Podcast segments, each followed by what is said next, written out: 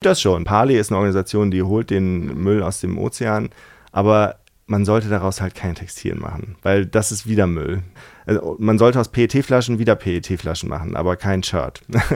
das macht einfach keinen Sinn.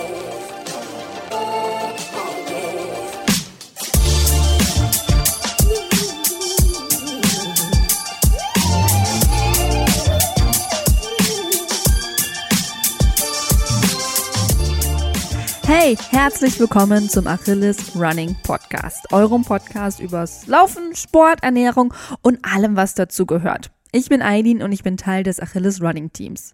Vorhang auf für meinen heutigen Gast, Steffen Otten. Er ist Freizeitläufer seit 14 Jahren und er sagt selber über sich, seit drei Jahren ist er Freizeitöko und seit zweieinhalb Jahren Berufsöko und hat seine eigene Laufbekleidungsfirma gegründet. Nicht einfach irgendeine, sondern eine mit nachhaltigen Laufklamotten. Dem Thema hat er sich mit Herz und Seele verschrieben und das ist auch unser Thema für die heutige Folge. Denn es ist gar nicht so schwer, etwas für die Umwelt zu tun, während wir unserem liebsten Sport nachgehen. Wir beide reden darüber, was nun die Probleme denn sind mit unserer Laufwäsche, ob Ozeanplastik und recyceltes PET-Flaschenplastik wirklich die Lösung ist bei unseren Sportklamotten. Spoiler, Nope, ist es nicht. Und er gibt natürlich uns einige Tipps, worauf wir achten können, sowohl beim Waschen als auch beim Neukauf von Laufklamotten. Zum Beispiel nicht Jeans und Sportklamotten zusammenwaschen. Viel Spaß beim Gespräch mit Steffen Otten und dem Thema Nachhaltigkeit in Bezug auf Sportkleidung. Hallo Steffen. Hi Eileen. Herzlich willkommen in äh, Berlin. Du warst schon lange nicht mehr da, hast du mir vorhin verraten. Jawohl, ich freue mich riesig. Wie geht's dir? Mir geht's blendend. Anderthalb Stunden Zugfahrt aus Hamburg und jetzt freue ich mich mal wieder hier in Berlin zu sein. Aber nur für die Podcast-Aufnahme. Ich fühle mich wirklich sehr geehrt, dass Leute so einen Weg für sich äh, auf sich nehmen, um hierher zu kommen. Ach, ich freue mich einfach. Das ist das erste Mal, dass ich einen Podcast aufnehme und da freue ich mich natürlich besonders, dass ich bei Achilles äh, dabei sein kann. Wupp, wupp, wupp. Natürlich. Und wir haben ein ziemlich spannendes Thema. Wir reden heute über Nachhaltigkeit in der ja, in Laufkleidung. Weil mhm. du, das können wir ja schon mal vorwegnehmen, hast ein spannendes Unternehmen letztes Jahr gegründet. Genau, richtig. Willst du das mal umreißen, was es genau macht? Ja, kann ich gerne machen. Und zwar habe ich in äh, 2019 habe ich mit dem Projekt Runamics gestartet. Wir haben uns äh, überlegt, beziehungsweise ich habe das aus, einer, aus einem eigenen Problem eigentlich heraus, äh, habe ich das initiiert. Und zwar habe ich, ich bin selbst Hobbyläufer, laufe schon seit über zwölf Jahren und habe immer das äh, im Hinterkopf gehabt, dass ich eigentlich Probleme mit dieser Plastikklamotte habe. Das hat irgendwie in 2016 angefangen, 2017. Da hat ein Video gesehen, das war damals vom Wirtschaftsforum Davos. Und da ging es darum, dass Textil Textilien, insbesondere aus, aus Poly, also aus Plastik, dass die Mikroplastik absondern, wenn man sie wäscht. Und das ist mir nicht mehr aus dem Kopf gegangen. Und dann ist es immer mitgelaufen, als ich wieder draußen war und äh, nach Hause kam. Dann die Kleidung stinkt auch sofort. Dann habe ich sie halt gewaschen und das war halt immer da im Kopf. Naja, und dann habe ich mich zunehmend auf die Suche gemacht nach einer Alternative, aber die gab es nicht so wirklich. Und äh, dann habe ich äh, beschlossen, dass ich den Markt mal so ein bisschen äh, analysiere und dann habe ich festgestellt, okay, da ist eine, eine wirkliche Lücke, ähm, dass Leute da einfach keine Alternativen finden können. Und dann habe ich das gestartet und das ist jetzt äh, ja seit anderthalb Jahren am Start und wir ähm, rödeln vor uns hin und hoffen, dass wir, dass wir quasi ähm, einen guten Anlang Anklang finden. Gut, dann lass uns jetzt mal diesen, diese ganze Sache ein bisschen aufbröseln. Mhm. Du sagtest gerade, seit zwölf Jahren läufst du. Die erste Frage, oder was mich auch mal total interessiert, wie bist du zum Laufen gekommen? Äh, tatsächlich durch meinen Vater. Mein Vater ist schon sein Leben lang auch gelaufen, auch in jungen Jahren angefangen. Und irgendwann hat mich das getriggert als Jugendlicher. So mit, äh, mit 17, 18 hat mich das getriggert und dann äh, habe hab ich ihm nachgeeifert, bin ich mal mitgelaufen. Und äh, naja, dann habe ich Spaß dran gefunden. Und seitdem bin ich auch immer auf der Straße beziehungsweise im Wald. Ich bin im Dorf groß geworden, von daher bin ich eher ein Landläufer. Und auch Wettkämpfe oder bist du nur so just for fun? Ähm, nee, Wettkämpfe eher nicht. Ich war eine Zeit lang in England, da habe ich dann auch ein paar Wettkämpfe mitgemacht, immer so Kurzdistanzen, fünf bis zehn Kilometer. Aber das habe ich dann nach dem Studium auch wieder sein lassen und mich eher auf die Freizeit, äh, auf das Freizeitvergnügen konzentriert. Okay, gut. Dann, das ist so die, die Laufsache. Genau. Dann äh, springen wir mal, du sagtest gerade so 2016, 2017 ging das dann los. Mhm. Wie war denn dein ja, Sportklamottenkonsum? Wie war so dein, ja, dein ganze Konsumverhalten vorher, bevor du diesen Film gesehen hast? Tatsächlich habe ich mir eigentlich gar keine Gedanken gemacht. Also weder zu meiner Freizeitkleidung als auch zu der Sportkleidung. Ich habe äh, wenn ich ehrlich bin, damals nach dem Studium, ich habe immer nur auf den Preis geschaut. Ähm, das war das Einzige, was mich getriggert hat.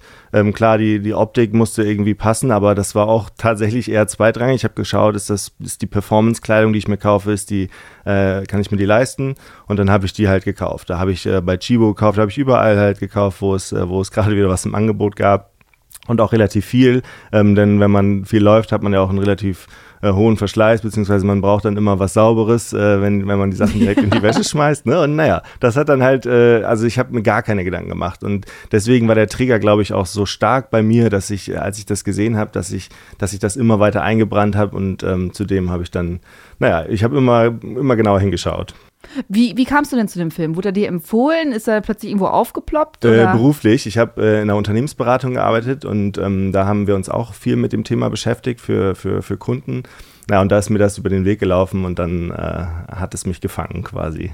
Vielleicht magst du uns noch mal so ein bisschen mehr über den Film erzählen. Also was hast du gerade gesehen? Was hat dich da wirklich so stark beeinflusst? Mhm. Und zwar ist es so, dass ähm, wenn wir die Textilien, die Plastiktextilien, die wir waschen, ähm, dann sondern die ja dieses äh, sogenannte Mikroplastik ab. Das ist in aller Munde. Das ist im Grunde so, dass die Fasern, die aus Polyester zum Beispiel sind oder aus Nylon oder aus Elastan, dass die halt in der Wäsche, wenn wir das mit heißem Wasser konfrontieren und mit Waschmittel und die Reibung in der Waschmaschine, die sorgt halt dafür, dass die Fasern brechen. Und diese kleinen Mikroplastikfasern, die landen dann am Ende ja im Abwasser und die landen dann äh, in einem Klärsystem, was aber dieses kleine Plastik halt nicht rausfiltert. Und das endet am Ende ähm, häufig halt in den öffentlichen Gewässern. Äh, öffentliche, also Studien sagen halt, dass es ungefähr 40 Prozent sind, bis zu 40 Prozent, die am Ende äh, in, in, den Gewässern landen. Also von dem ganzen abgebrochenen Plastik genau. sind 40 Prozent, die wirklich nicht rausgefiltert Korrekt, werden. genau. Das okay. ist im Grunde ein sehr großer Anteil. das ist fast die Hälfte, ne? Ja, so, so genau, genau, richtig. Alle Mathematiker kriegen jetzt einen Herzinfarkt, 40 Prozent sind nicht die Hälfte, aber. also es ist auf jeden Fall äh, essentiell viel. Und das wurde da nochmal gezeigt, dass es sich tatsächlich um eine Naturkatastrophe handelt. Das ist mittlerweile überall. Es ist mittlerweile ähm, in allen Tieren vorhanden. Also zum, als Beispiel 65 Prozent der Nordsee-Schrimps äh, haben halt Mikroplastik in sich, die wir, die wir ja auch essen. Und am Ende ist das ähm, einfach ein großes Problem. Und das kriegt man auch nicht mehr weg, dieses Problem. Warum ist es ein Problem, dass Plastik im Meer ist? Jetzt mal ganz plakativ ja, gefragt. Also ähm, tatsächlich ist es so, dass die Industrie, ähm, produzierende Unternehmen schauen gerade, dass sie belegen oder widerlegen können, ob es wirklich schädlich für uns Menschen ist. Ähm, aber es ist jetzt oft genug gesagt worden, dass Plastik ähm, im Grunde für, für alle Lebewesen ähm, nichts Förderliches ist, wenn wir es im Körper haben. Also Menschen haben es mittlerweile ja im Körper und die Tiere auch. Und bei Tieren ist es einfach das Problem, dass ähm, Mikroorganismen, also das, das Plankton im Grunde ja, im, im Meer, das ernährt sich halt von diesen kleinsten Teilen. Und wenn diese kleinsten Teile halt ähm, gegessen werden von, diesem, von diesen äh, Mikroorganismen, dann stört das deren Fruchtbarkeit, die können sich nicht weiterentwickeln und ähm, es wird eine gesamte, im Grunde eine Ernährungskette wird unterbrochen. Denn größere Fische müssen die kleineren fressen und so weiter. Und das führt halt dazu, dass gesamte Ökosysteme umbrechen können.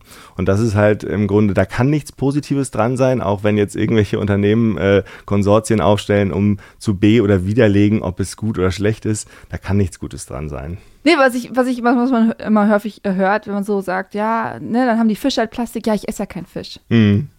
Bisschen. Die, du meinst, dass, äh, dass man sagt, man isst keinen Fisch und deswegen stört es mich nicht? Genau, genau. Ja.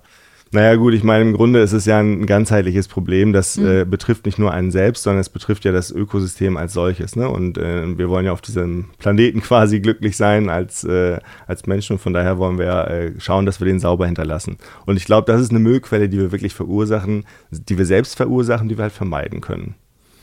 Okay, gut. Du hast diesen Film geguckt. Mhm. Kannst du dich noch an das Gefühl danach erinnern? Also, wie, wie war das? Ist das so langsam auf, hm. in dir rangewachsen, diese Gedanken? Oder war das so puff? Nee, genau. Ich glaube, das ist das bei jedem anders. Bei mir ist es so, ich mhm. schaue das, dann hat das einen gewissen Nachhall, aber ich muss mich dann erst noch weiter mit einem Thema beschäftigen, dass es auch wirklich etwas in mir auslöst. Und das war da halt auf jeden Fall auch so. Wie hast du das gemacht? Wo hast du dich weiter informiert? Mm, ich habe äh, zunehmend habe ich einfach Dinge gelesen und als ich, äh, als es mich dann so stark getriggert hat, dass ich äh, ja auch beruflich dann in, in die Richtung tendiert habe, dass ich quasi alles, was mich interessierte, also Laufen, ähm, dann das Thema Umwelt und dann das Thema ähm, Onlinehandel, diese diese drei Komponenten habe ich ja da irgendwie miteinander vereint, habe ich dann ähm, zunehmend halt mit Leuten gesprochen, die sich damit auskennen. Dann äh, habe ich mit Universitäten gesprochen. Äh, ich habe mich mal mit dem Professor Braungart unterhalten. Das ist ein Umweltchemiker, der sich äh, insbesondere mit dem ökologischen Produktdesign beschäftigt. Cradle to Cradle sagt vielleicht einigen Leuten was. Ich habe mit äh, einer Professorin aus äh, Osnabrück gesprochen mit verschiedenen Leuten gesprochen, weil mich das halt beschäftigt hat und äh, da bin ich der Sache halt immer weiter auf den Grund gegangen. Mhm. Aber war das für dich dann von vornherein schon klar, okay, ich will da was beruflich machen. Also da muss ich, ich muss was, also ich meine, es gibt ja verschiedene Arten und Weisen, was zu ändern. Da könnte man sich auch bei äh, Greenpeace oder sowas engagieren. Also man muss ja nicht mal gleich ein eigenes Unternehmen gründen. Nee, das stimmt. nee, nee, das stimmt. Aber das, äh, da kam wirklich das eine zum anderen. Ich hatte halt äh, den Wunsch schon immer, dass ich was eigenes starten wollte. Ich bin damals schon mit meiner Familie aus Berlin weggegangen nach Hamburg habe mit einem Freund eine Online-Agentur aufgemacht und das hat mich einfach nicht mehr zufriedengestellt. Und dann habe ich einfach festgestellt, dass ich was machen möchte, was mich, äh, was mich auch bewegt. Und äh, da habe ich halt dieses Thema äh, für mich gefunden und dann ähm, so weit aufgebohrt, dass ich gesagt habe, okay, jetzt mache ich den Schritt und gründe ein eigenes Label und das ist dann daraus geworden. Okay, aber da sind ja ganz viele Schritte, die noch davor passieren, oder? Also wie, wie, wie war wie hat das Umwelt, also nicht die Umwelt, sondern dein Umfeld reagiert, wenn du gesagt hast, okay, also irgendwie, das ist nicht cool, was wir ja. machen. Ähm, also ähm, tatsächlich war das sehr widersprüchlich aus meinem Umfeld. Ähm, aus meinem direkten Umfeld haben viele zu mir gesagt, hey Steffen, das geht, das geht gar nicht. Du, du kommst nicht aus der Fashionbranche. Wie, kann, wie kannst du jetzt anfangen, irgendwie ein Sportlabel aufzubauen?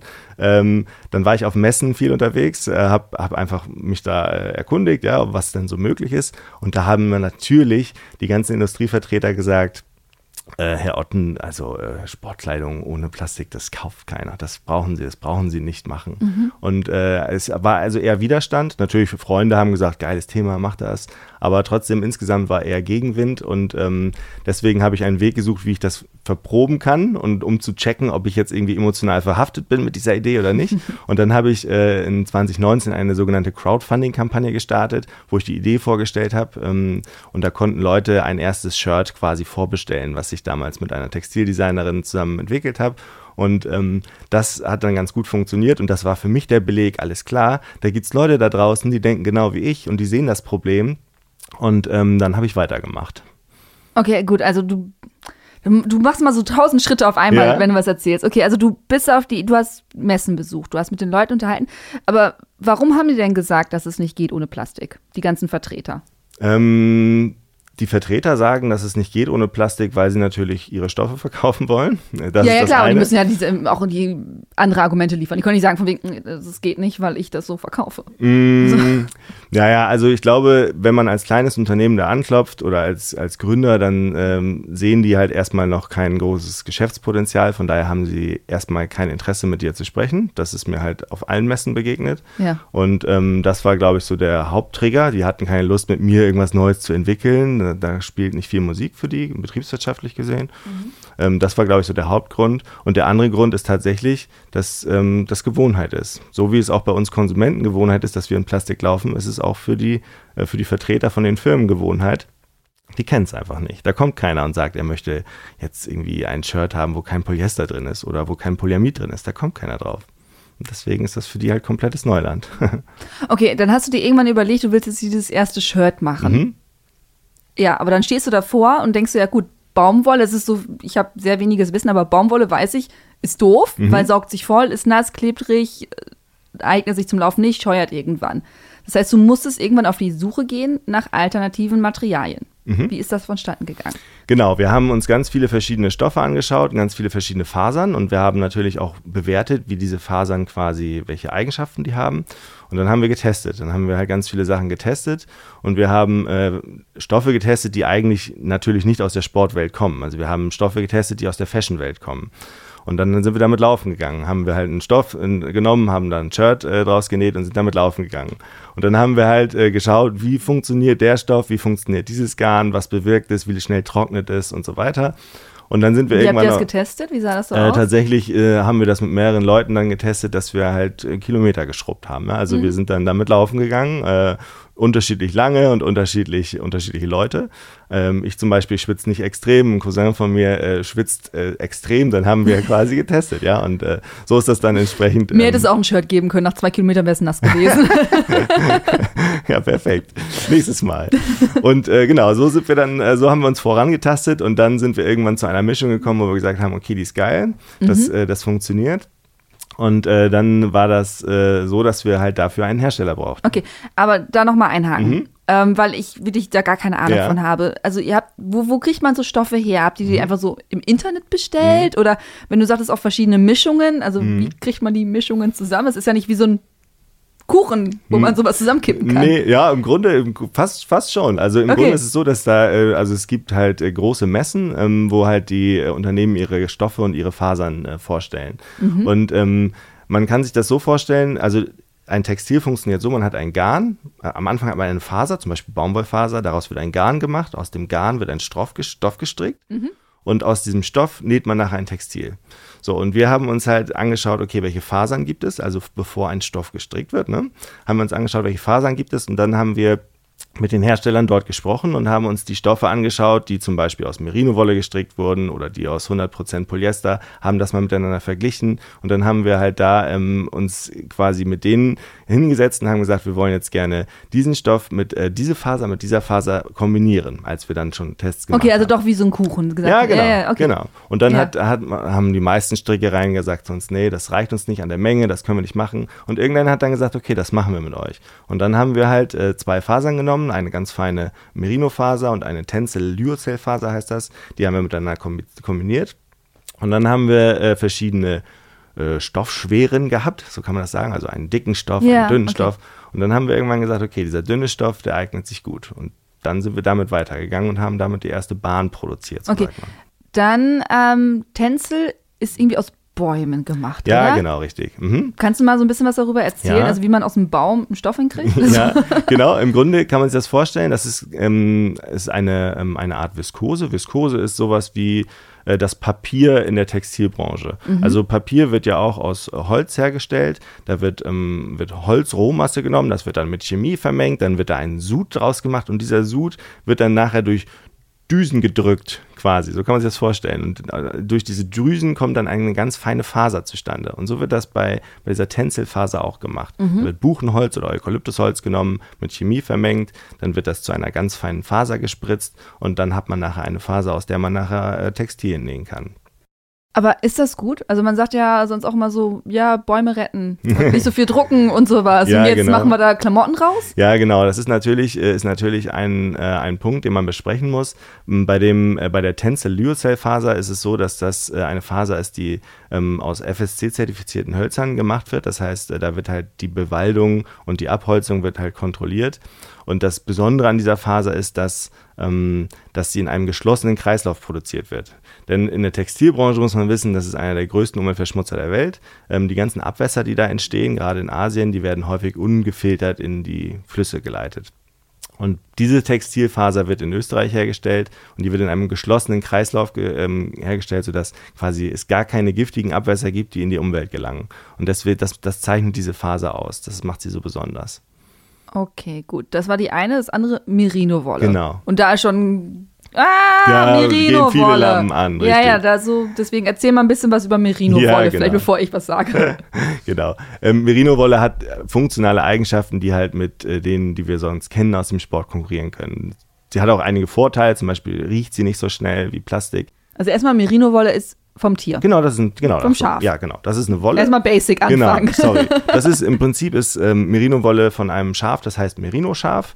Und dieses Schaf, das lebt primär in Neuseeland und in Australien. Australien. Das ist da eins der Hauptwirtschaftsfaktoren für diese beiden Länder, ähm, die Wollproduktion. Und ähm, dieses, diese Schafe werden geschoren, das heißt, die Haare werden abgeschnitten und dann wird daraus ein, ein Garn gesponnen und daraus kann man Textilien machen. Genau. Und äh, diese Merino-Wolle ist, ähm, ja, einige Leute sehen das sehr kritisch und andere sind da sehr pro und da gibt es halt viele Pro- und Kontra-Argumente dafür und dagegen. Und da kann man äh, drüber diskutieren. Was sind denn äh, die Pro und Contra? Fangen wir mit den Pros an. Die Pros von Merino-Wolle sind sicherlich, dass die Merino-Wolle ähm, halt sie, sie hat im Prinzip die Eigenschaft, dass sie den Körpergeruch nicht so schnell annimmt, mhm. ähm, weil es eine Naturfaser ist. Und deswegen stinkt man darin nicht so schnell. Man muss das Textil nicht so oft waschen, wie jetzt ein, ein Polyester-Shirt zum Beispiel. Und ähm, der Vorteil ist auch, dass die Klimaaktivität von, einer, von einem Merino-Garn halt ganz anders ist als von einem Polyester-Garn. Kann man sich ja vorstellen, ich meine, ähm, Polyester ist nicht atmungsaktiv, das ist halt Plastik. Genau. Und äh, im Grunde. Und den Schafen soll es ja gut gehen, ne? Die ja. Natur hat sich ja was dabei gedacht, als sie dir damit ausgestattet Richtig, hat. Richtig, genau. Und ähm, schlecht, da, da, beziehungsweise Kontraargumente sind natürlich, dass ähm, die Tiere gehalten werden müssen und dass die Tiere häufig ähm, so gehalten werden, beziehungsweise dass die, dass die ähm, behandelt werden, dass ähm, viele Tierschützer da auf die Barrikaden gehen. Da gibt es eine Prozedur, die nennt sich Mulesing.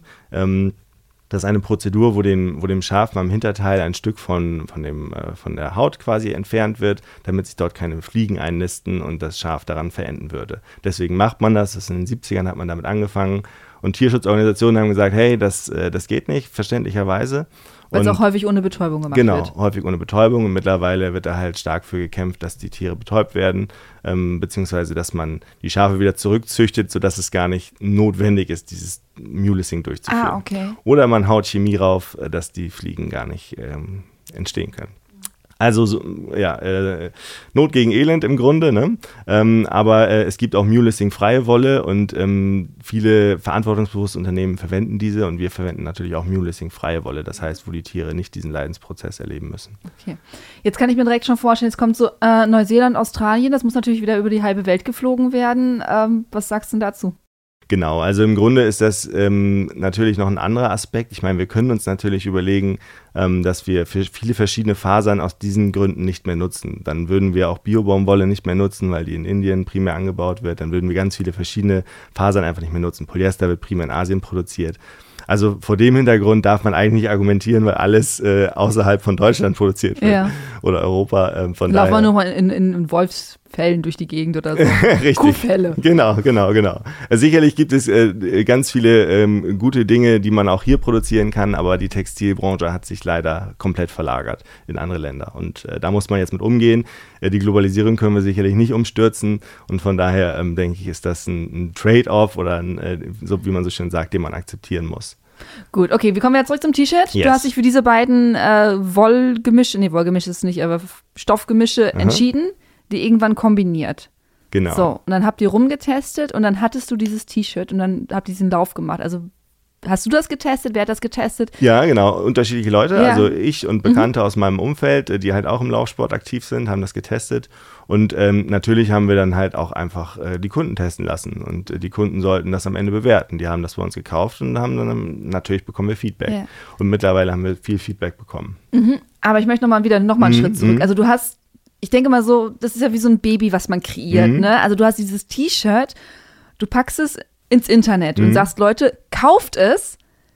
Wie ging es dir damit? Also, das, du hast da so lange dran gearbeitet, du ja. bist zum Messen gefahren, du hast dir diese ganzen T-Shirts da anprobiert und rumprobiert und dann ist es da und du bist darauf angewiesen, dass andere Leute das geil finden. genau, genau. Also tatsächlich ist man natürlich sehr emotional bei dem ganzen Thema. Also ich, man freut sich natürlich riesig, wenn Leute das kaufen. Man freut sich auch riesig über Feedback, ob es positives oder negatives ist.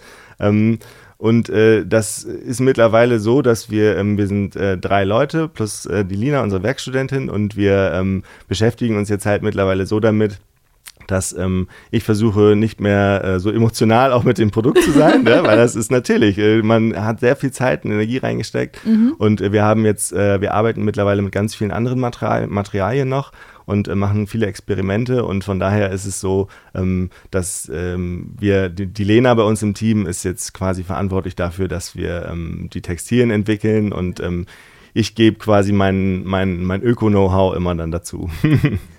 genau. Okay, das T-Shirt war raus, die Leute haben es gekauft. Wie war denn so das Feedback? Das Feedback war äh, anfangs total äh, gut. Ähm, zum einen für die Idee, weil ganz viele haben uns supportet und haben gesagt, ey geil, dass endlich mal irgendwie jemand was produziert, was halt ohne konventionelles Plastik gemacht wird, ja. ähm, an Läufer adressiert, weil es das halt echt nicht gab einfach. Und deswegen haben wir sehr viel Zuspruch erfahren, ganz viel positiven Zuspruch. Das hat uns natürlich auch stark motiviert, weiterzumachen und neue Dinge zu probieren.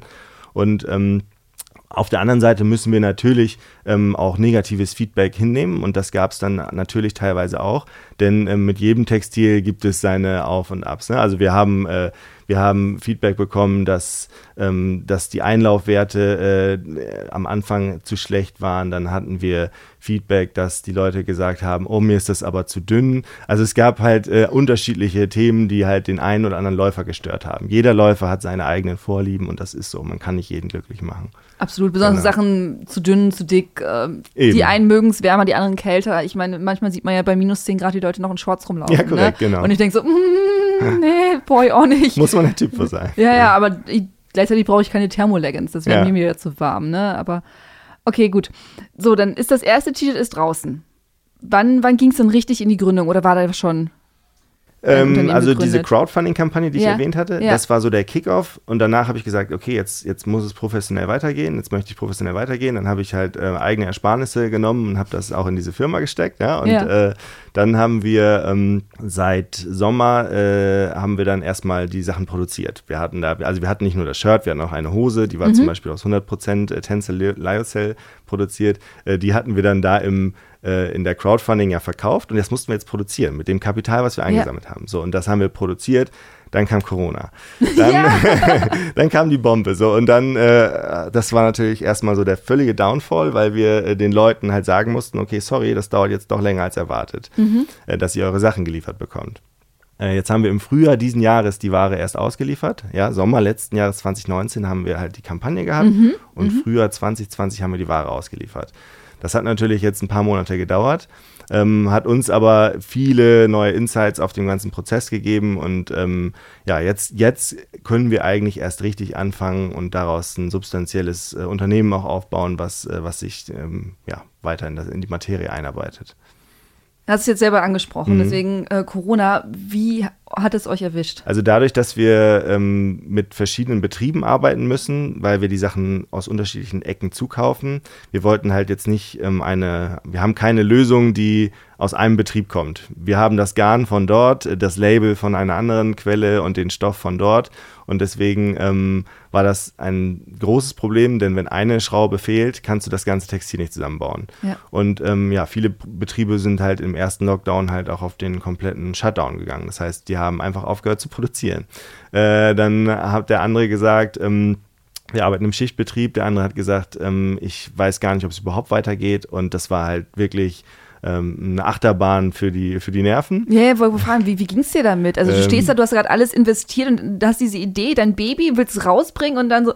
Ja, vor allem warten ja die Leute, das war das Schlimmste.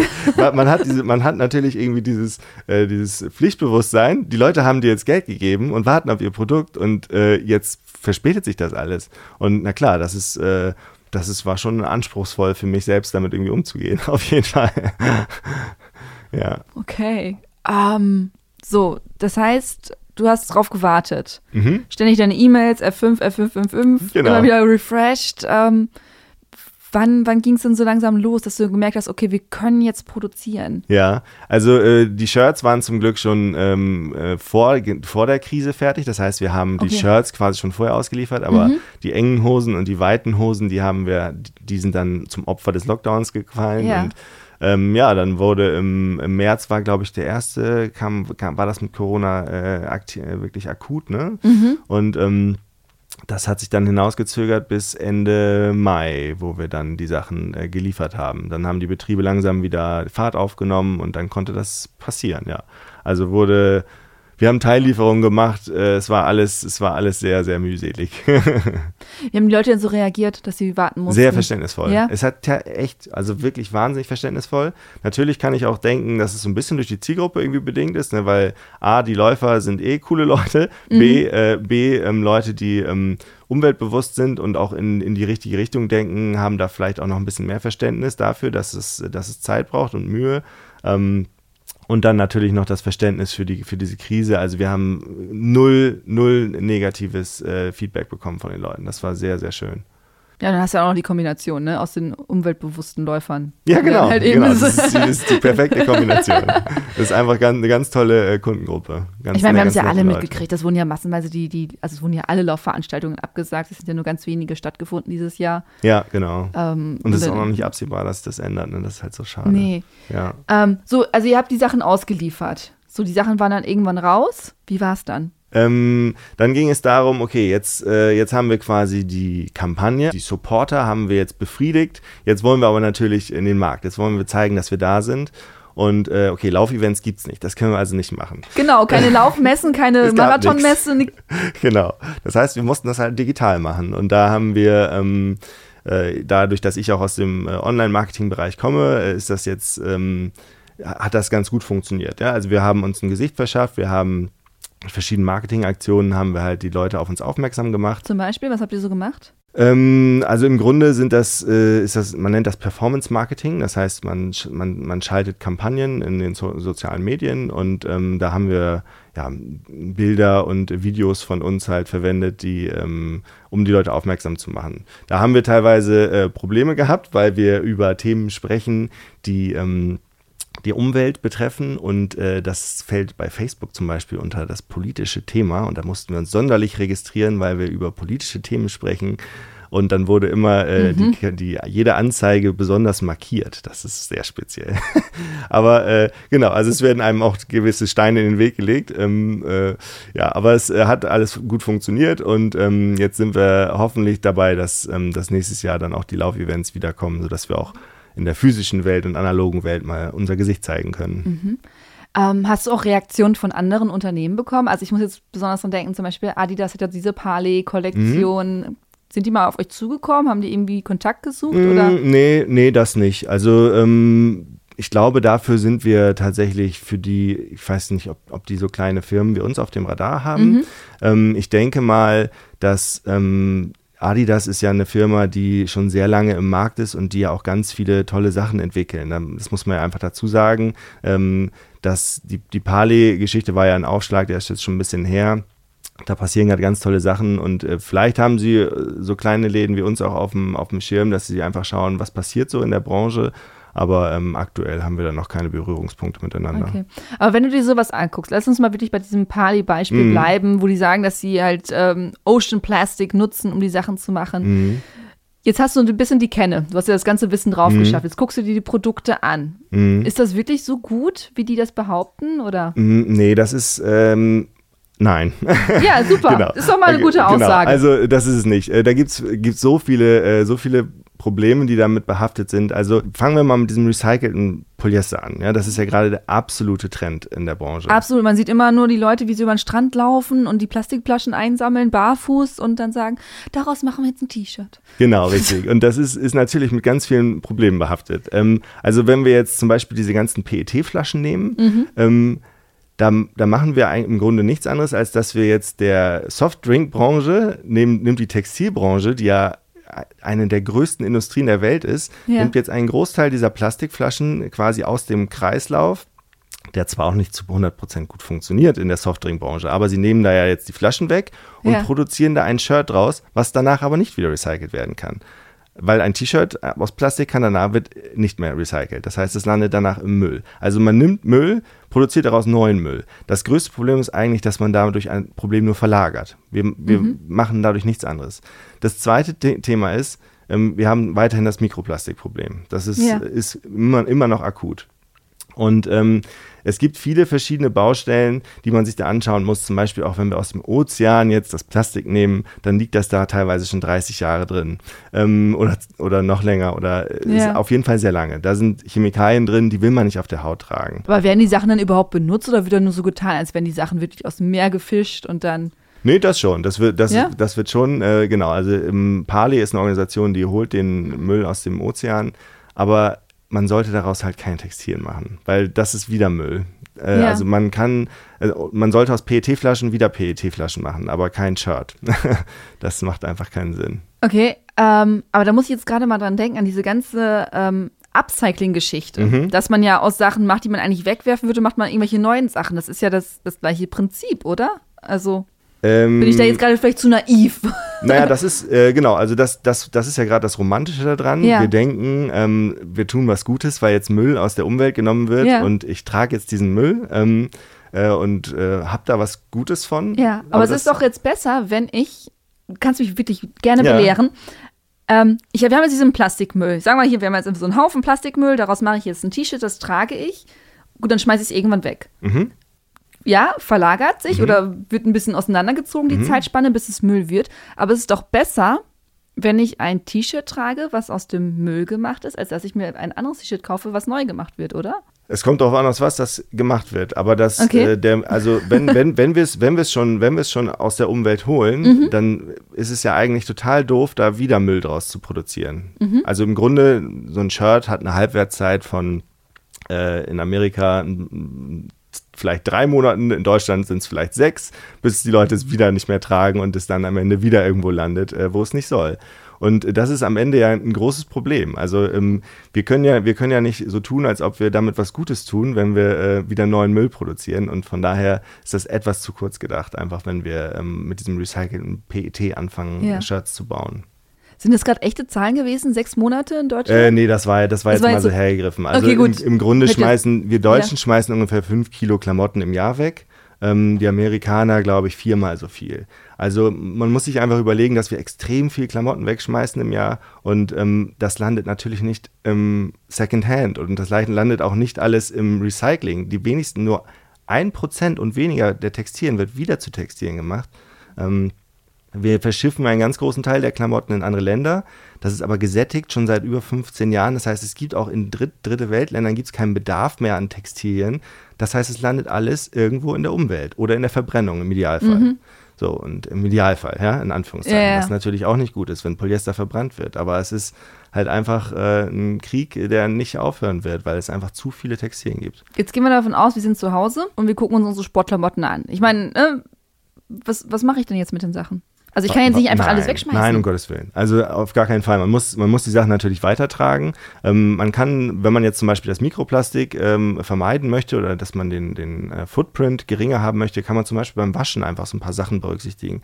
Dass man einfach kälter wäscht, dass man vielleicht kein Pulver, ähm, kein Pulver nimmt, sondern dass man flüssig oder ein Konzentrat äh, für, als Waschmittel nimmt, was halt diesen Abrieb äh, weniger macht. Das ist besser? genau. Flüssigwaschmittel Mhm, zu das nehmen? ist besser, für, Ach, wie lustig. wenn man äh, seine Das habe ich mal genau andersrum gelernt vor Jahren. Ja. Ja. Ja, also es ist, ähm, äh, das Beste ist natürlich, wenn man irgendwie Konzentrat nimmt und das Mhm. zu Hause mit Wasser anmischt, denn sonst wird irgendwie so eine, wenn, wenn du so zwei Liter ähm, Waschmittel kaufst, ich meine, da ist der CO2-Footprint natürlich schlecht, weil 80 Prozent der Flasche nur Wasser sind. die Ja, ja, genau. Deswegen schiffen. wurde mir immer gesagt, von Genau. wegen dem Pulver. Und das Pulver ist ja meistens auch in, in einer Pappverpackung und nicht in so, einem- so einem Ja, genau, Plastikding. genau. Also am besten kauft man Konzentrat und mischt sich das zu Hause selbst an äh, und dann hat man ein gutes Waschmittel. Aber äh, ja, das ist auch wieder eine ganz andere Diskussion. Aber man kann da schon Dinge verändern. Ne? Man kann zum Beispiel die Waschmaschine, äh, pack keine Jeans mit zu deinen Sportklamotten, weil der Abrieb natürlich viel härter ist. Das sind also ganz, ähm, ganz physikalische Prozesse, die da ja ablaufen. Und das kann man halt dadurch ein bisschen verringern. Okay, also kein, kein, kein Jeans mit in die Sportklamotten. Mhm. Ähm, Wäre bei mir tatsächlich die Waschmaschine nur so halb voll. Obwohl ich viel Sport mache, aber natürlich, wenn man so ein, so ein Sport-T-Shirt nimmt, das kannst du ja in zwei Hände zusammenknüllen. Hm, ja, klar. Dann hat man nur eine halbe Waschmaschine voll. Stimmt, das ist auch wieder. Dann bräuchte man ja wieder mehr Sportklamotten, bis Ja. die Waschmaschine wieder voll ist. Schlimm, stimmt. Aber wahrscheinlich hast du auch noch ein paar Baumwollshirts, die du dazu gut kannst. Hast gewonnen. Der Punkt geht an dich. nee, ich bin ja, ich bin ja persönlich ganz auf deiner, eigen, äh, auf, auf deiner Seite. Ja, ja. Ich muss nur die kritischen Fragen hier stellen. Ja, absolut, gerne. Okay, gut. Also, ähm, wir packen keine, keine anderen schweren Sachen mit rein in unsere Sportklamotten und nehmen Flüssigwaschmittel, am besten Konzentrat. Was, was kann ich denn noch machen? Oder gibt es da noch, was ich machen kann? Naja, also man könnte jetzt natürlich sagen, wasch es nicht so oft, aber das ist bei Plastikkleidung schwierig, weil die stinkt sofort nach fünf Minuten tragen. Äh, und deswegen muss man sie so oft waschen. Das ist halt einfach einer der Knackpunkte. Ähm, aber sonst kann man leider nicht viel machen. Es gibt verschiedene Lösungen, die angeboten werden. Zum Beispiel gibt es ähm, eine Firma aus Osteuropa, äh, Planet Care heißen die, glaube ich. Die haben einen Filter entwickelt, den steckt man zwischen, zwischen Wasserein- und Wasserableitung und dann wird das da durchgespült und die Mikroplastikfasern werden aufgehalten. Gott, da müsste ich ja in meiner Waschmaschine rumwerken. Äh, das nicht lassen wir lieber. Das lassen wir lieber. Okay. Gibt es andere Lösungen? Es gibt noch den Guppy Friend aus Berlin, Mhm. äh, kommen die, glaube ich, das ist ein Beutel, den kann man nutzen. Ähm, der ist aus einem ganz feinen, auch Plastikfaser äh, gestrickt, aber er soll das Mikroplastik aufhalten. Ähm, äh, dann kann man das da, das sammelt sich in den Ecken, dann kann man das danach rausholen und entsorgen. Ähm, Oder es gibt noch so Bälle, die das Mikroplastik aufhalten sollen. Allerdings sind die Studienerkenntnisse zu all diesen Dingen noch wirklich sehr dünn, sodass man nicht wirklich weiß, ob das was bringt. Also ich glaube, wenn man seine Sachen jetzt aufträgt, ähm, ein bisschen bedachter waschen, vielleicht nicht so oft waschen und wenn man was Neues kauft, einfach mal gucken, was man kauft. Das ist so, wäre so mein. Da mein kommen wir Tipp. gleich hin. Ich bin noch bei den Sachen, die wir zu Hause Ah, haben. alles klar. Ähm, und zwar ist es bei mir so, ähm, meine Sportklamotten halten eigentlich ewig. Also die, die, die ich mir vor drei Jahren gekauft habe, das Einzige ist, dass die halt vielleicht mal ein bisschen weiter werden oder so. Ähm, das Einzige, was ich Probleme genau was du gesagt hast, sie stinken irgendwann. Und deswegen muss ich sie häufiger waschen. Gibt es da eigentlich Lösungen, wie man diesen Stinky-Stink da aus den Sachen rauskriegt? Ich glaube, da kann man, äh, Ja. kann man chemisch oder mit Essig kann man da, glaube ich, Okay. versuchen, äh, dran zu arbeiten. Da bin ich jetzt aber auch nicht, ähm, nicht der Experte, wie man den Geruch da rauskriegt. Ähm, das ist einfach ein Problem, dass man selbst nach den vielen Wäschen das nicht mehr, nicht mehr wegkriegt. Ja. Ähm, leider habe ich da kein Geheimrezept. Ja, schade, das hätte jetzt sein können, weil ich das wirklich häufiger dachte, das sind wirklich ähm, auch Sachen wirklich von namhaften Herstellern. Mhm. Die trage ich drei Minuten und dann denke ich schon so selber so, oh Gott, ey, gut, dass ich heute alleine laufen gehe. Ja, genau. Und im Fitnessstudio kann man da gar nicht mit Nee, nee, da bin ich ja eh nicht, aber so, ich bin ja so draußen Sport, also es ist echt, Ja. echt eine Katastrophe, wo ich denke, da, tun sich die Unternehmen ja auch selber nichts Gutes. Nee, also es wird halt in der Industrie äh, gerade schon daran gearbeitet, dass man auch die Plastiktextilien ähm, mit Chemie halt so hinbekommt, dass sie halt nicht mehr, nicht mehr so schnell riechen und nicht so stark riechen. Ähm, das kann man mit, ähm, mit ich glaube, mit Silberionen, die dann auf das Textil gelegt werden oder halt Ja. mit chemikalischen Lösungen, ähm, aber es ist halt am Ende auch keine optimale Lösung, wenn man ehrlich ist. Klingt ja schon scheiße. Ja, ja. Also es ist ja auch tatsächlich dieses Phänomen, ähm, wenn man, du bist jetzt nicht so der Wettkampfläufer, aber ich ja schon, wenn ich im Startblock stehe und du siehst die Leute noch, die das Shirt vom letzten Jahr tragen, was ja meistens das billigste Billigplastik-Shirt ist, und du riechst die schon im Startblock. Und ich denk so, ey, wir wollten auch vielleicht einen Marathon oder einen Halbmarathon und ich möchte nicht hinter dir laufen. Das ist Taktik. So hältst du dich fern. Ja, also ich hatte auch, das klingt jetzt vielleicht für dich ein bisschen gemein, durch einen Halbmarathon mit einer Bekannten gelaufen und sie ist immer so ein paar Meter vor mir gelaufen, weil sie meine Pacerin war und sie sagte immer so, ey, die hinten Stinky. Und dann wusste ich schon, okay, ich muss ein bisschen ausweichen. weil ich ja die ganze Zeit in meiner Grenze gelaufen bin, damit ich meine Bestzeit laufe und dachte, wenn jetzt noch so ein Schweißgeruch kommt. Oh je. Und dann dachte ich wirklich so, warum? Ja. Also ich habe auch massenweise T-Shirts zu Hause von den Veranstaltungen. Die trägst du bei der Veranstaltung selber, weil es lustig findest, weil alle das gleiche Shirt Mhm. tragen und alle sind so aufgeregt. Dann gehst du nach Hause und dann möchte ich auch nicht nochmal vom XY-Lauf äh, das Shirt tragen. Genau, mal eine Frage an dich. Wie- Ja. Wie viele von diesen Shirts äh, trägst du denn? Also oder schmeißt du die direkt weg oder was machst du mit den Shirts? Ich habe noch eine, eine Aussortierkiste. Also ich Okay. habe, ich habe, ähm, ja, also die von den richtigen Veranstaltungen, die habe ich teilweise verkauft wieder. Mhm. Ähm, so Xletics, Tough Mudder, diese T-Shirts. Ähm, dann haben die Leute sich auch total gefreut, so, hey, meins ist kaputt gegangen, ich freue mich total. Die habe ich dann halt, weiß nicht, für 5 Euro nochmal irgendwie verkauft, Ah, bin ich auch okay. ganz ehrlich, so bei eBay Kleinanzeigen. Mhm. Ähm, von den anderen, die habe ich noch ähm, in der Kiste.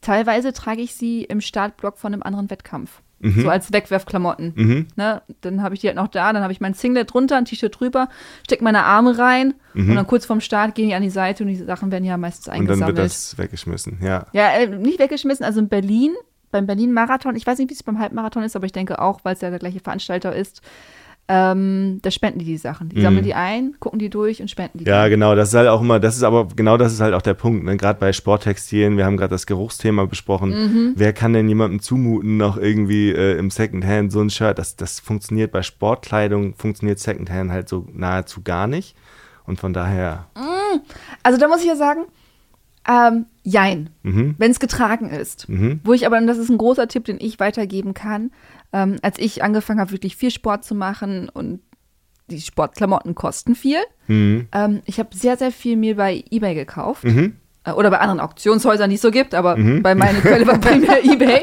ja, Ähm, weil ganz viele Leute Sport machen wollen, sich Sportklamotten kaufen en masse und dann machen sie keinen Sport. Und dann Mhm. verkaufen sie die wieder. Und ich Ach so, echt, neu dann meinst ja, du? Ja, Ah, genau. ja. Oder irgendwie Mhm. einmal getragen und dann, ich meine, du siehst ja so ein bisschen die Bilder, dann schreibst du ein bisschen hin und her und dann merkst du, ey, die Sachen sind noch gut. Ich habe so viele Schnäppchen gemacht. Ich habe richtig coole Laufjacken äh, für teilweise ein, zwei Euro ersteigert, Ja, weil einfach ja. der Markt im Secondhand-Sportbereich total übersättigt ist. Also ich würde Mhm. mir jetzt nicht einen gebrauchten Sport-BH vielleicht holen oder sowas, Mhm. aber so eine Jacke oder Mhm. eine Hose. Also das ist wirklich ein Tipp, den ich noch weitergeben kann. Ja, Ja, cool. Ich meine, das ist ja. natürlich eine coole Sache, wenn man da äh, in unserem äh, Deutschland-Zyklus hier mhm. quasi Sachen über Ebay und so weiter verkauft. Aber ich meine, dass, ähm, wenn man jetzt die großen Mengen betrachtet, wird das dann ja verschifft in andere Länder. Ja, ja, klar. Und ich meine, wir kennen alle die Bilder, wie die äh, Kids in Afrika irgendwie mit Fußballshirts durch die Gegend laufen. Ne? Das, ich meine, klar, das kommt da teilweise an, aber mhm. die brauchen halt auch nicht alles. Und das landet dann halt auf der Deponie. Ja. ja. Ähm, deswegen lass uns nochmal gucken, was, was kann ich denn noch zu Hause machen, wenn ich jetzt ähm, die ganzen Sportklamotten habe? Was, mhm. was sind noch so, so deine Tipps? Also äh, mit den aktuellen Sportklamotten kann man sonst, äh, glaube ich, einfach was, das kann man tragen, aber was ja. mehr kann man damit nicht, äh, nicht machen. Also Und nicht glaube, mehr weiterverwenden, ne? Nee, weiterverwenden nicht. Also ich glaube, man kann aus einem Baumwollshirt kann man vielleicht noch einen Putzlappen machen, aber äh, das, das aber alles andere ist halt dann irgendwie, weil beim Polyester-Shirt kannst du nicht viel mitmachen, ne? Nee. nee. Okay, dann gehen wir jetzt dahin wir wollen, wir haben die Sachen alle aufgetragen, sie sind nur noch ganz dünn und sowas, oder wir wollen einfach mal was Neues haben. Richtig. Ich meine, es ist ja nun mal so, dass wir halt in dieser Konsumgesellschaft leben und das sage ich vollkommen neutral, weil ich auch ab und zu mal gerne so denke so, oh, mal neue Schuhe wären eigentlich auch mal ganz nett oder mal ein neues T-Shirt, was eben nicht aussieht wie schon drei Jahre getragen.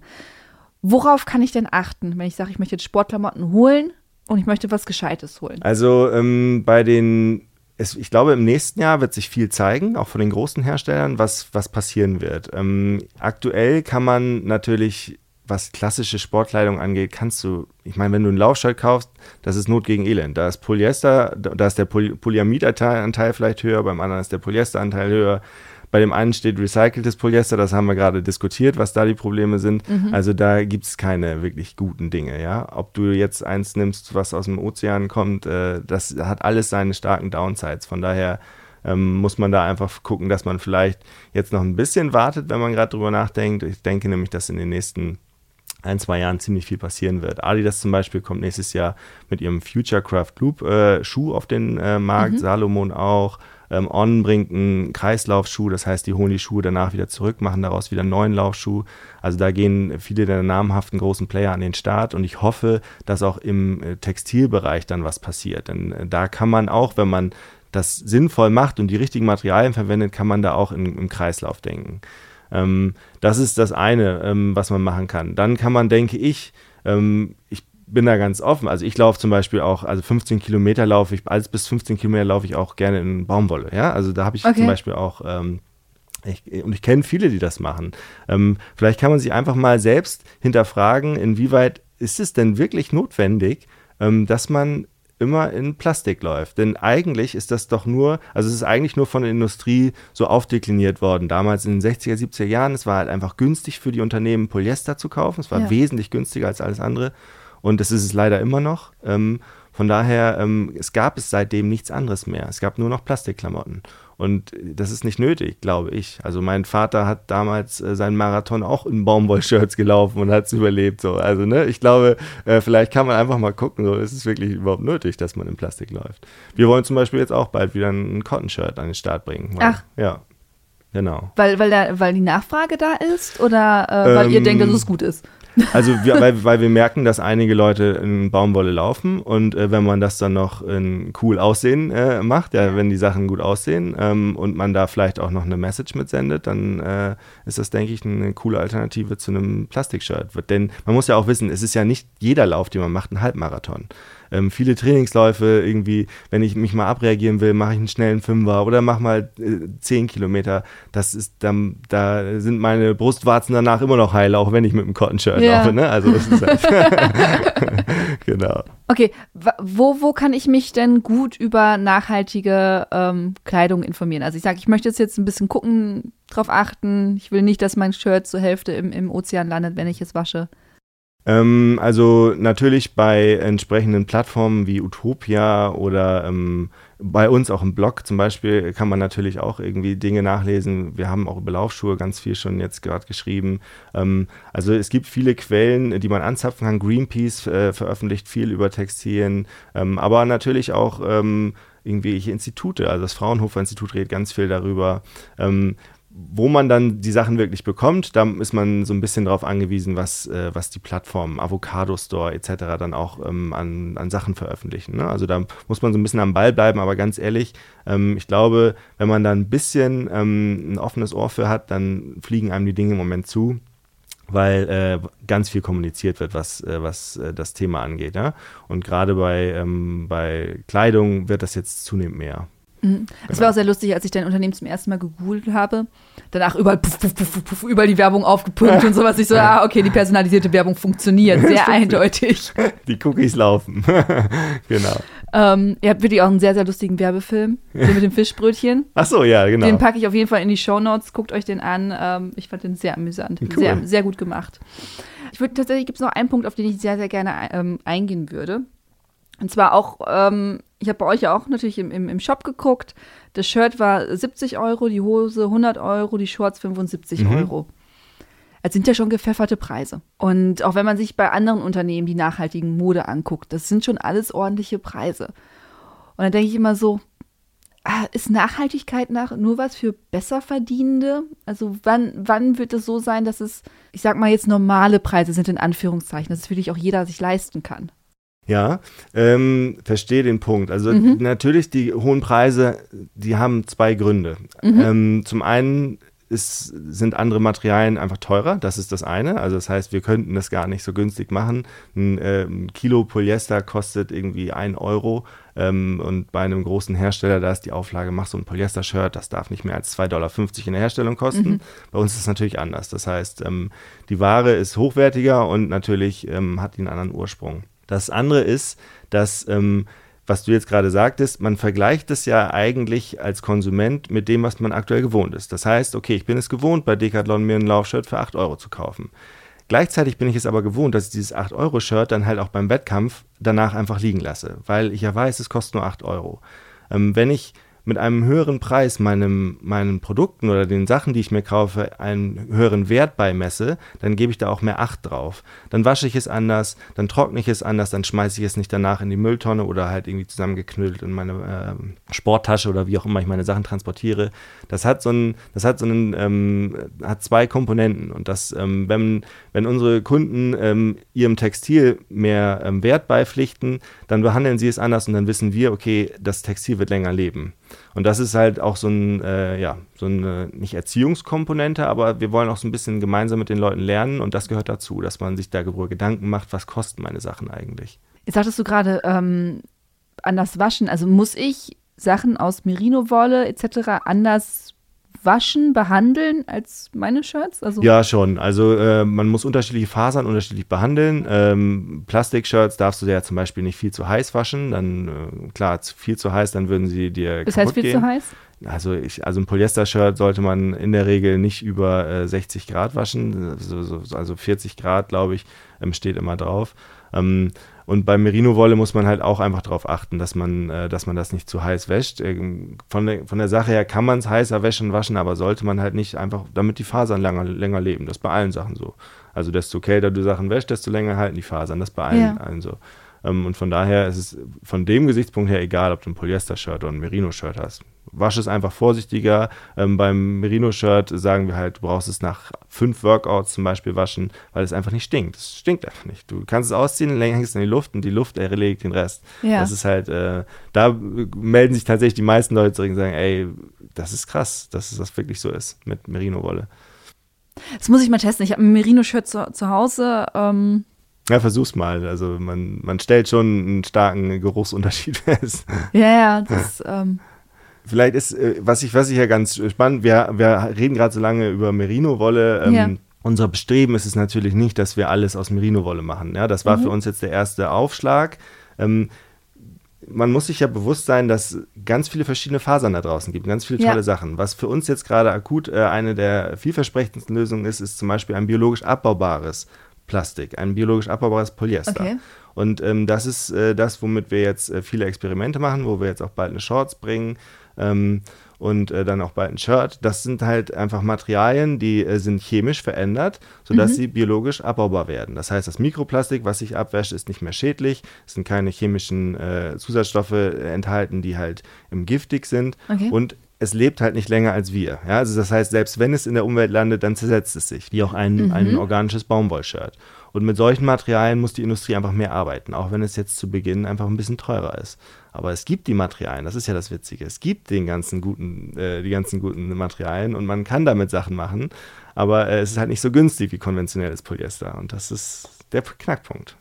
Also quasi aufgrund unserer äh, Konsumverhalten in unserem kapitalistischen System liegt daran, dass wir immer noch äh, mit Plastikshirts durch die Gegend rennen, anstatt mit. Äh tatsächlich, tatsächlich ist der Ursprung des ganzen Problems, ja. dass das Plastik viel zu günstig ist. Okay. Denn für die, für die großen Industriebetriebe ist das Polyester unglaublich günstig. Ich gebe dir mal ein Beispiel. In Deutschland ja. ähm, wird Mineralöl wird besteuert. Mhm. Das heißt, das Benzin, was wir tanken, das wird besteuert. Wenn aber ein Konzern Plastik produzieren möchte, dann wird das Öl, was man dafür braucht, oder das Gas, was man dafür braucht, um das Polyester herzustellen, das dann, denn das ist das Ausgangsmaterial, um Plastik herzustellen, braucht man Öl, ähm, das ist steuerfrei. Und das, das ist total paradox, aber deswegen ja. ähm, ist das halt einfach so günstig. Ähm, und äh, das ist weltweit einfach ein großes Problem, dass das Rohöl und das Gas halt so günstig ist, dass man Plastik im Prinzip for free bekommt. Das heißt, alle anderen Materialien können da einfach nicht gegen konkurrieren. Und das ist äh, auch ein, eine, eine, Komponente, die halt politisch bedingt äh, natürlich verändert werden könnte. Also quasi Plastik teurer machen, das andere vielleicht günstiger machen? Genau, man darf die, so? ja genau, man sollte schlechte Materialien nicht noch mit Steuersubventionen irgendwie belegen. äh, das ist halt einfach nicht, ja. nicht äh, sinnvoll, ja. Jetzt weiß ich wieder, was ich vorhin auch sagen wollte. Cool. Ähm, und zwar, wir sagten es gerade, nach fünf Workouts, das heißt, ein T-Shirt wird ja quasi vier weitere mitersetzen wenn man das so ja, sieht. Genau, so kann man es so natürlich auch sehen, ja. Also du kannst das, das Shirt, vor allem also von unseren, ja. von, äh, von vielen Leuten haben wir halt jetzt erfahren, die äh, oder Ultraläufer zum Beispiel, ja. ähm, ähm, für die ist es halt geil, wenn du nicht so viele Shirts mitnehmen musst. Ne? Das ist halt, mhm. halt äh, einfach äh, cool. Oder wenn du ne, ne, auch Radtouren machst, dann musst du halt einfach nicht so viele Shirts mitnehmen, sondern du hängst es abends einfach auf dem Bügel oder auf dem Baum, je nachdem, wo du gerade bist.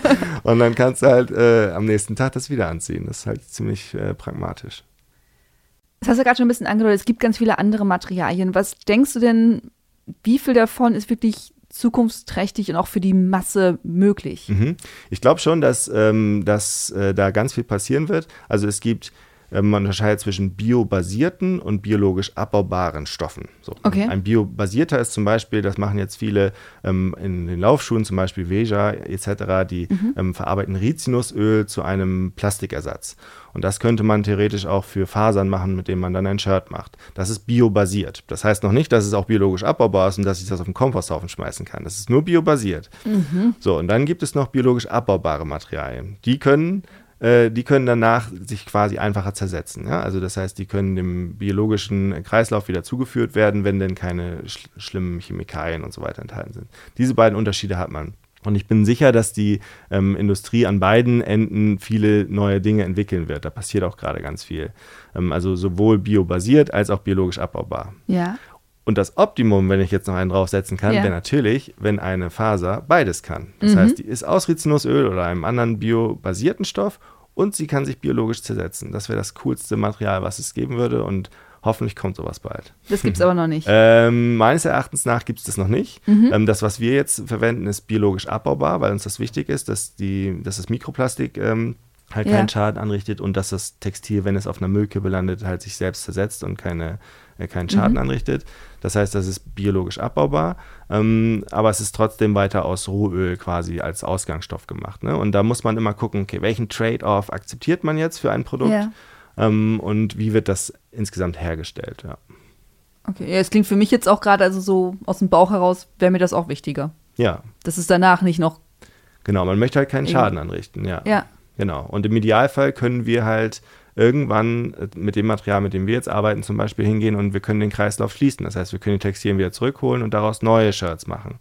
Und das wäre natürlich so unsere Traumvorstellung, dass wir das irgendwann hinbekommen. Aber das ist noch ein langer Weg, weil man muss die Sachen ja auch irgendwie wieder zurückbekommen und das ist gar nicht so einfach. Ja, ja dann haben wir auch die ganzen hier Verschickungswege und sowas. Richtig, genau, und, ja. Ähm, wo willst du denn mit deinem Unternehmen noch hin?